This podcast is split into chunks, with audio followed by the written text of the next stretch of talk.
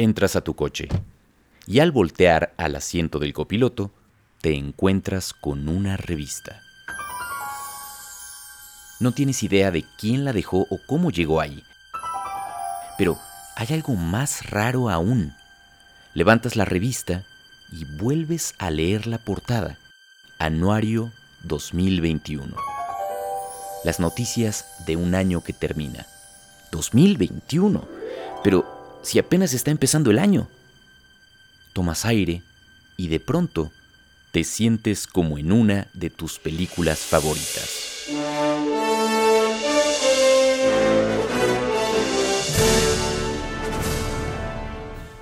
¿Qué tal sería saber hoy cómo va a terminar este año que estamos iniciando? Si pudieras echar aunque fuera un vistazo a lo que podría suceder, ¿resistirías la tentación? Ni el mejor oráculo te lo puede decir con toda certeza, pero es útil analizar las tendencias detectadas por científicos y futurólogos. Hemos llegado a nuestro episodio 50 y en él revisaremos lo que dicen los expertos sobre si vamos a volver a las oficinas o a las escuelas después de la vacuna o si trabajaremos y estudiaremos desde casa. Descubriremos cuáles son los grandes mamuts que podrían desaparecer para siempre de nuestras vidas, cómo cambiará la forma de entretenernos, a dónde nos mudaremos, cómo adaptaremos nuestras casas y hasta cómo cambiará la pandemia la manera en que iremos al doctor se va a poner bueno. Yo soy Juan Luis Rodríguez Pons y esto es Días Extraordinarios, el podcast para buscarlos como sí ante la incertidumbre de esta pandemia. Descubre conmigo cada semana historias inspiradoras de adaptación e ingenio y el porqué de lo que sentimos. Porque hasta que nos podamos abrazar de nuevo, estos que estamos viviendo son días extraordinarios. Días extraordinarios. Días extraordinarios.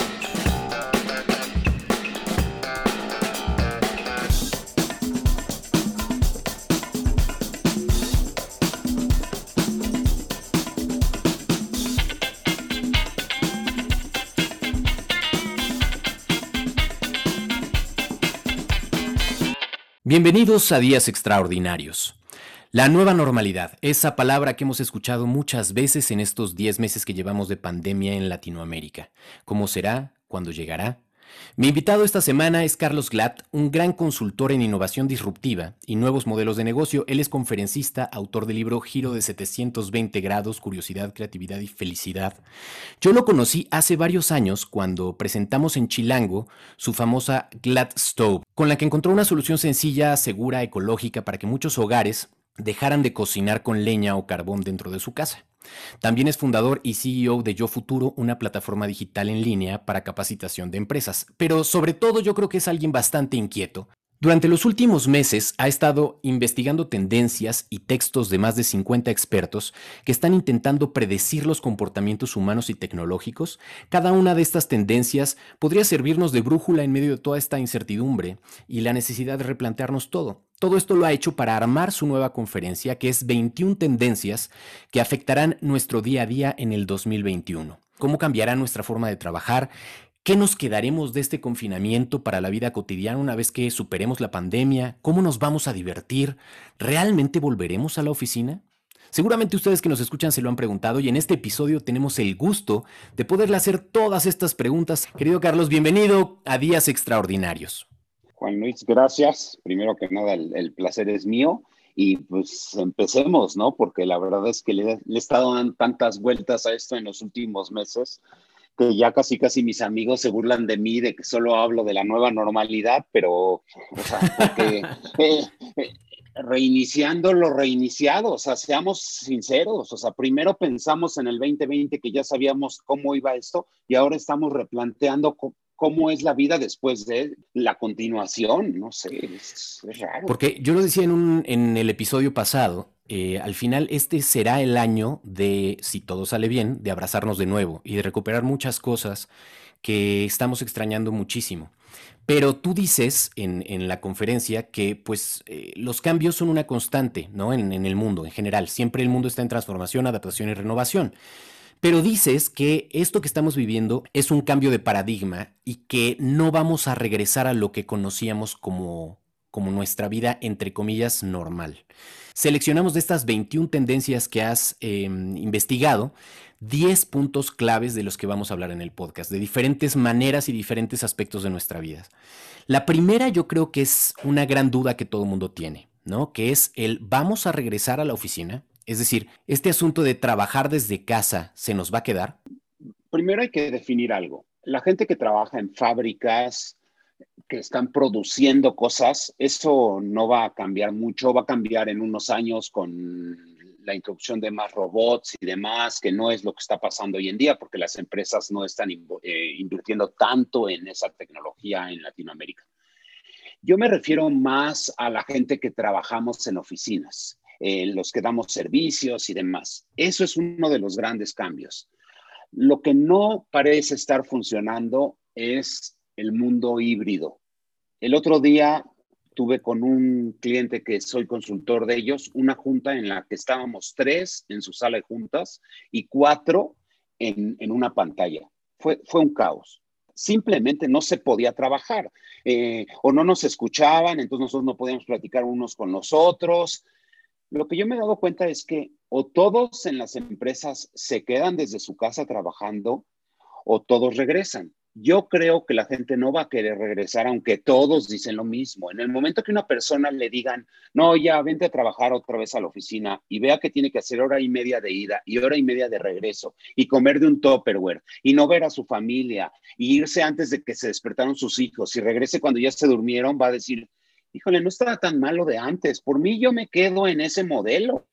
Eh, la verdad es que estamos idealizando el pasado la verdad es que había muchos problemas. Mucha gente tenía que viajar mucho para llegar a su oficina y perdía mucho tiempo, no se trabajaba tan eficientemente. Y sí, como dice el de Netflix, como dice el director, antes nos divertíamos en las pantallas y trabajábamos de frente con la gente. Hoy trabajamos en las pantallas y nos divertimos de frente con la gente. Entonces, Así de sencillo. Yo no tengo que, ser el mejor amigo de la gente en mi oficina. Puede ser mi trabajo y llevar una buena dinámica, pero en la casa ves a la gente que quieres. Entonces creo que eso va a pasar. Y de ahí nos vamos al siguiente punto, el de los mamuts, los grandes mamuts. Que se están por extinguir. Tú dices en la conferencia, eh, entre 1980 y el 2020 fue el periodo de vida de los grandes corporativos. Y estos corporativos están viendo su extinción. Bueno, es que imaginemos esos edificios en ah, la avenida Reforma, la principal avenida de la Ciudad de México, con de 3.500 personas que trabajan adentro de un lugar, que se invierten cientos de millones de dólares para construir ese edificio y hoy toda la gente quiere trabajar, bueno, no todo, pero muchos quieren trabajar desde su casa. ¿Qué pasa con esos grandes edificios? He platicado con gente que tiene, que es dueña de esos edificios y te dice, Carlos, tengo 24 pisos y tengo lleno uno. ¿Sabes? ¿Sabes lo que es eso? Nadie sabe qué hacer con esos espacios. Ya estamos investigando si se puede cambiar el giro, si puede usarse para otra cosa, porque realmente se decidió que esa era la forma de trabajar y no se había trabajado así toda la vida. Eh, eh, el humano ha trabajado durante 10.000 años y no siempre en un solo lugar 3.000 personas. Yo siempre digo que hay un escenario positivo, uno medio, uno negativo y uno que no se te puede ocurrir. Y cuando hablo de que no se te puede ocurrir, es que imagínate que alguien te dijera que va a haber una algo que no sea una guerra mundial, pero que le va a afectar a todo el mundo igual al mismo tiempo. ¿Sabes cuándo fue la última vez que hubo un suceso así a todo el planeta? La glaciación. ¿Por qué? Porque las guerras eran en Europa. Las guerras estaban localizadas, claro. Localizadas. La glaciación ocupó a todo el planeta. Es que esto es como increíble que hablas con alguien de India, de África, lo que sea, y tienen los mismos problemas. O sea, no había pasado algo así. Cambio climático. Obviamente es lo único a lo que se parece, y de eso hemos estado hablando y hablaremos más adelante, ¿no? A ver, esto que dices tienes toda la razón. Está sucediendo en todo el mundo. Sin embargo, también está evidenciando muchos gobiernos y muchos sistemas de vida que como en el cuento del emperador que andaba desnudo, está destacando pequeñas cosas que vas descubriendo de esos de esas cosas que podrían estar bastante mejor o que se podrían hacer de mejor manera. En Latinoamérica tenemos una costumbre muy arraigada de ir a la oficina para convivir con las personas. Muy diferente quizá de esquemas de trabajo como el neoyorquino, que va al trabajo y está contando los minutos para correr, para poder hacer el transfer hacia su casa porque quiere llegar a cenar con su familia. En el trabajo muchas veces incluso te llevas a echar unas chelas saliendo de la oficina con las personas que te has llevado las últimas 12 horas. Mucha gente está diciendo extraño estar en un entorno donde platico con la de al lado de las, la de las copias o la de contabilidad o con mi jefe, ¿no? Eh, ¿Qué tanto esa interacción crees que también estamos extrañándola? Me lo ha dicho varias empresas que lo que están planteando es una vez a la semana por departamento unir a la gente. Lo que quiere decir que 20 pisos de oficinas, 10 pisos de oficinas se convierte en un piso totalmente eh, adaptado en una forma diferente en el que llegan los equipos y conviven y después a trabajar. Pero cuando conviven, conviven y cuando trabajan, trabajan. Hay, un estudio que el otro día vi que me, no sé si me dolió, me, impresionó, era de muchos países del mundo y México era el país en el que más horas se trabajaba dentro de la oficina o se estaba dentro de la oficina, después más horas se trabajaba en casa y menos horas libres tenía la gente. Claro, porque, porque en México existe el pago de hora nalga. Básicamente esa es la idea. Es cuántas, tú trabajas mucho porque estás mucho tiempo en la oficina. Y eso, pues, eso fue una gran sorpresa, porque mucha gente nos estamos quejando de que ahora estamos trabajando mucho más de lo que trabajamos antes, porque las barreras entre lo que es trabajo y no es trabajo se empiezan a disolver, ¿no? Y a lo mejor estás a la mitad de la cena y estás contestando mails del trabajo, pero eh, empiezas a ser, eh, pues, multifuncional y empiezas a veces a tener dos y tres y cuatro proyectos. O sea, a mí me ha tocado cosas como tener en un día diez juntas importantes. Verídico, de las ocho de la mañana a las seis de la tarde o a las ocho, en medio comí. ¿Cómo lo podías hacer antes? O sea, solamente ir de Santa Fe a la Roma y de la Roma a, a Bosques te quitaba, o sea, difícilmente hacías dos o tres en el día. O sea, antes eras tú una ciudad llena de tráfico, hoy es como un chiste, ya no nos acordamos. Tengo un amigo que llegó de Costa Rica para ser un CEO muy importante, el director, en marzo, y, me habló y me dijo, Carlos, yo lo que más miedo le tenía era el tráfico y no he visto autos. Y me engañaron, no hay. sí. Sí, pero también seguramente habrás sabido de este último diciembre, de los últimos días. Eh, yo conozco tres casos, tres casos muy cercanos de burnout en las fiestas navideñas, de gente que de plano ya no dio más porque entre que querías ganar tiempo para poder eh, irte entre comillas de vacaciones, fue como quemarte, ¿no? De voy a dar mi último y mi máximo y mi segundo esfuerzo y ya no puedo más porque auténticamente estoy quemadísimo. Entonces cuando llegó el momento de descansar, conozco de muchos casos, incluyéndome eh, a mí, en el que hasta nos enfermamos, ¿no? De, del soltar. Eso también es un gran problema de, este, de esta ausencia de, fronteras entre lo laboral y lo, y lo personal. Yo lo viví muy feo. Yo el último año 2019 lo había dedicado a hacer un proyecto muy grande que se llama Revive y le invertí mi dinero, mi tiempo, viajé a muchos lugares, ya tenía listo, ya tenía inversionistas, se cayó, o sea, se cayó al 100% y todas las conferencias se cayeron al 100%. O sea, yo en marzo no tenía trabajo ni fuentes de ingreso, no tenía. O sea, si me preguntabas a qué te dedicas, te, te contestaba, no sé. Entonces lo que hice fue ponerme a trabajar como loco, impulsivamente, sábados y domingos. Generé 17 proyectos y después se iban decantando, unos se cerraban, unos se iban abriendo, se iban transformando, ya sabes, me quedé con cinco proyectos que están funcionando muy bien.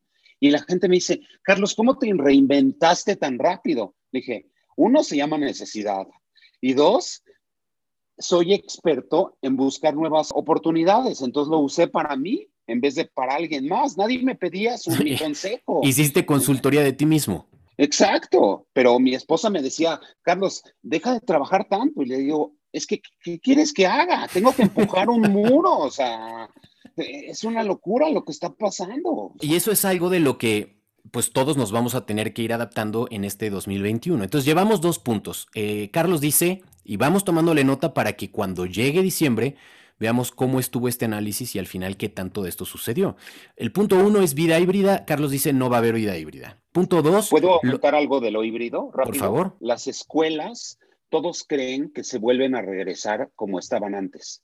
Y muchos alumnos, aunque no lo crean, están felices estudiando así. En vez de levantarse a las 6 de la mañana y llegar a las 4 de la tarde a su casa, dicen, yo me levanto a las 8, hago las tareas, trabajo, aprendo, acabo a las 2 de la tarde y después puedo ir con mis cuates, puedo jugar los juegos que me gustan y estoy estudiando. Entonces yo creo que las grandes cadenas de colegios, los que son famosos, van a generar un nuevo modelo de negocio. El colegio tal presencial y el colegio tal en línea. Pero yo creo, Carlos, que eso depende mucho del nivel del que estemos hablando, ¿no? O sea, ahí estás hablando de, alumnos que pueden ya eh, estar solitos, los, los niños. Ya estamos hablando quizá de un quinto, sexto de primaria para arriba, ¿no? Para abajo está en chino. O sea, cualquiera de los que nos escuchen que tienen hijos chiquitos dicen, no, no, no, espérame, me urge regresar a los chamacos a la escuela, me da igual, no me vas a dar a elegir, yo te los voy a ir a votar a la escuela y no me importa, ¿no? Sí, o sea, tal vez sí de, de la mitad de primaria hacia arriba, ¿no? Claro. Pero si eso empieza a funcionar, imagínate cómo se podría transformar la educación eh, no privada, sino la pública en México. Si se hiciera algo como debe de ser, aparte podrías tener a los... Sí, pero, ahí estás, ahí, ahí te estás metiendo en camisa de no once, ¿eh? muchas más varas, o sea. Sí, yo de política no hablo. Mejor, eh, mejor.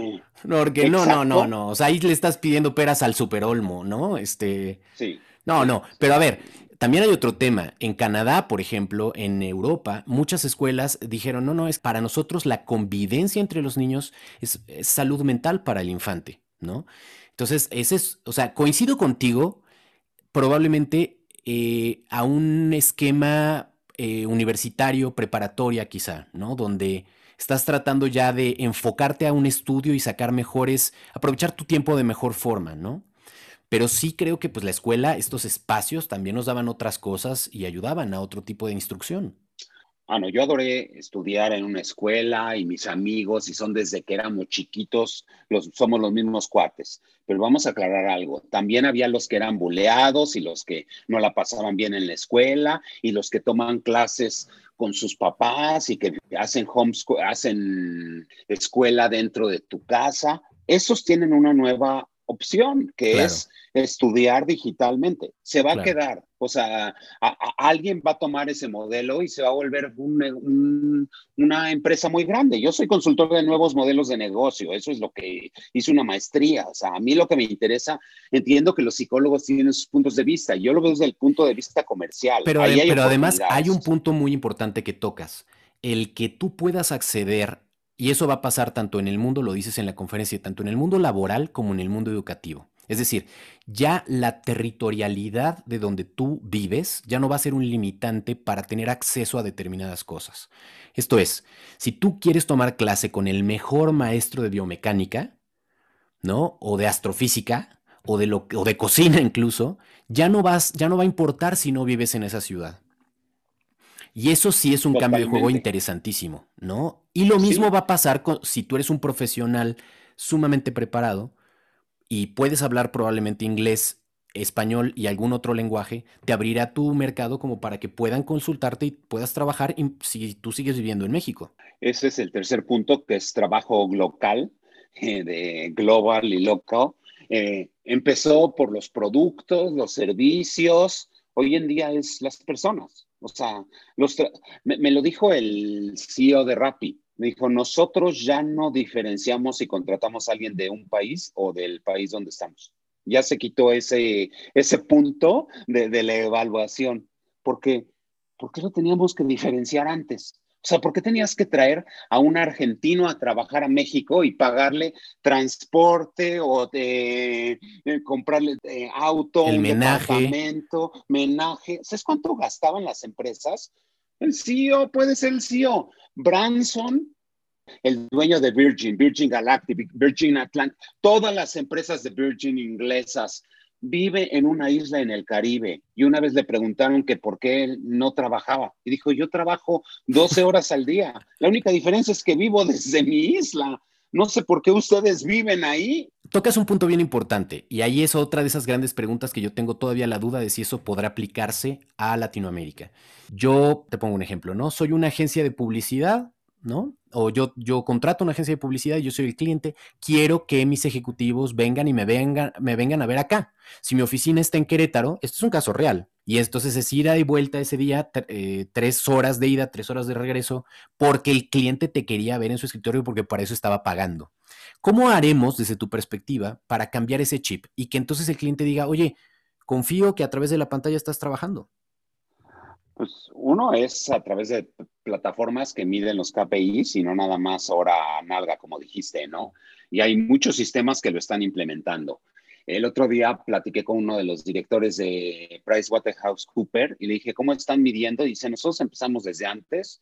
En el momento que nos tocó esto, nos dimos cuenta que lo habíamos eh, planeado como si sabíamos que venía esto. Las empresas que lo vieron venir, que tenían esa fe, pues lo hicieron. Las otras lo están haciendo ahorita sobre las rodillas, ¿no? O sea, a la velocidad, pero hay plataformas hoy en día maravillosas para poder controlar cuándo te entregan, a qué horas te entregan. Va a haber sido tan largo esto que ya no vamos a recordar lo de antes. Eh, a mí un cliente me dijo, es que si no vienes a mi bodega, a mi fábrica, entonces no te contrato. ¿Sabes qué le contesté? Ok, ¿no? Dijo, no, no, no, no, no, pues, ¿qué te pasa? Le dije, yo trabajo en línea, no salgo prácticamente de mi casa. ¿Por, qué tengo que ir a tu fábrica? Pues para que entiendas cómo es mi fábrica. Pues dame un video, algo, no sé. Acabó, me enseñó videos y me dijo, tienes razón, es lo mismo, ¿verdad? Sí, es lo mismo. Mira, no sé quién lo va a forzar, si el cliente o el proveedor de servicios. El que está desesperado va a tener que agarrar un coche y manejar otra vez tres horas. Pero antes yo para ir a dar una conferencia a Los Cabos, me iba un día antes, llegaba, claro, hotel, lo que quieras, tomaba un avión, pero perdía 48 horas de, mi tiempo. Ahora la conferencia dura una hora y fue, bueno, más la preparación, fue una hora. Entonces... Pero bueno, ya iremos hacia la parte de entretenimiento, que ahí, eh, escuché en tu conferencia algo que me, que me, llamó mucho la atención sobre el, tema, por ejemplo, de los congresos, ¿no? El, eh, tú sabes muy bien que a nivel de turismo, el turismo médico, por ejemplo, es, es, o sea, le daba de comer a muchos de los hoteles de la Riviera Maya, ¿no? Creo, Carlos, a ver si yo lo estoy entendiendo bien. Tú dices, se acabaron los seminarios, se acabaron los congresos, se acabaron las presentaciones. Hace unas semanas varios amigos míos estaban lamentándose en sus redes sociales de que pues esta vez no hubo una edición del CES, del Consumer Electronics Show de Las Vegas. Sí, claro. Y eh, pues sí, o sea, parecería que todo eso probablemente ya va a quedar en el pasado porque pues qué necesidad, tú dices, habría de que todo el mundo se traslade. Creo que la diferencia quizá está, si lo estoy leyendo bien en, lo que tú estás tratando de ver como tendencia, en que para que la gente se mueva hacia algún lugar tiene que haber algo que no es nada más la chamba. Porque si es solo por chamba, no se va a mover. Tú dices, yo predigo que el 50% de los hoteles de business van a desaparecer, van a cerrar porque no va, no va, ya la gente no va a viajar para trabajo. ¿No? Lo va a sustituir por eh, juntas en línea, por las llamadas van a sustituirse por videollamadas, etc. Pero, ¿qué pasa con, por ejemplo, estos seminarios a los que tú sabes que, pues hemos ido a dar conferencias en donde tienes estos médicos que invitas para papacharlos? De lo último yo creo que me tocó de trabajo hacer antes de que estallara la pandemia fue acompañar a Carla Iberia Sánchez a, una, a un congreso médico en la Riviera Maya. Y tenías gente de todo el mundo eh, esperando un día de conferencias para presentar un, medicamento que era revolucionario, ¿no? Sí, los médicos querían saber del medicamento y los laboratorios querían que se diera a conocer este medicamento y por eso apartaban algunos días de la agenda del médico que podría perfectamente seguir atendiendo pacientes, ¿eh? Pero los médicos que nos escuchan, que hay varios que escuchan este podcast, te dirán, oye, no, no, espérame, es un ratito como para poder convivir con otros médicos, platicar en un entorno relajado, en un lugar muy bonito, ¿no? Y gustoso voy, porque además no lo pago yo y me invitan para poder conocer eso. Es un extra además de la chamba. ¿Conoces el modelo de, todas las plataformas tipo Amway o de sí. los que son por multinivel? Piramidales. Piramidales. Ok, Imagínate que eso cambiara a que en vez de pagarte para ir a un lugar, te pague un viaje de verdad en un barco para cuatro mil personas. O sea, que, de veras vayamos a entretenernos y, la información eh, sea por... ¿Sí me doy a entender? O sea, ¿quién dice que lo que es un premio a la fuerza tienes que estudiar? O sea. Ah, no, es a lo que voy. Es a lo que sí, voy. o sea, puta, alguien decidió en el, en el mundo que lo que era, eh, cuando era trabajar, eh, podías revolverlo con, con diversión y entonces tienes que estar cuatro horas para que yo te dé cuatro horas de jugar golf. Bueno, a lo mejor los congresos van a ser jugar golf y, mientras las conferencias van a ser en una pantalla, ¿no? Donde coincido contigo es donde probablemente ya no vas a traer al conferencista que tuviste que volar de la India para que esté en tu evento y, ¿no? Yo todavía quiero apostarle un poco más hacia la parte vivencial, ¿no? A de que no va a ser lo mismo verlo en una pantalla que verlo en vivo.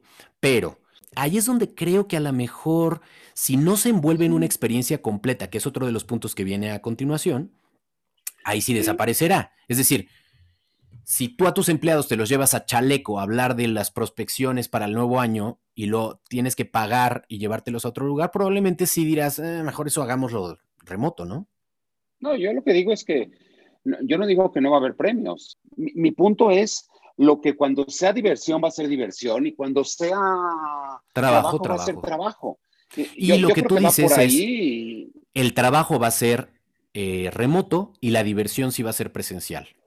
Sí, porque como lo dije hace rato, nos divertimos de frente.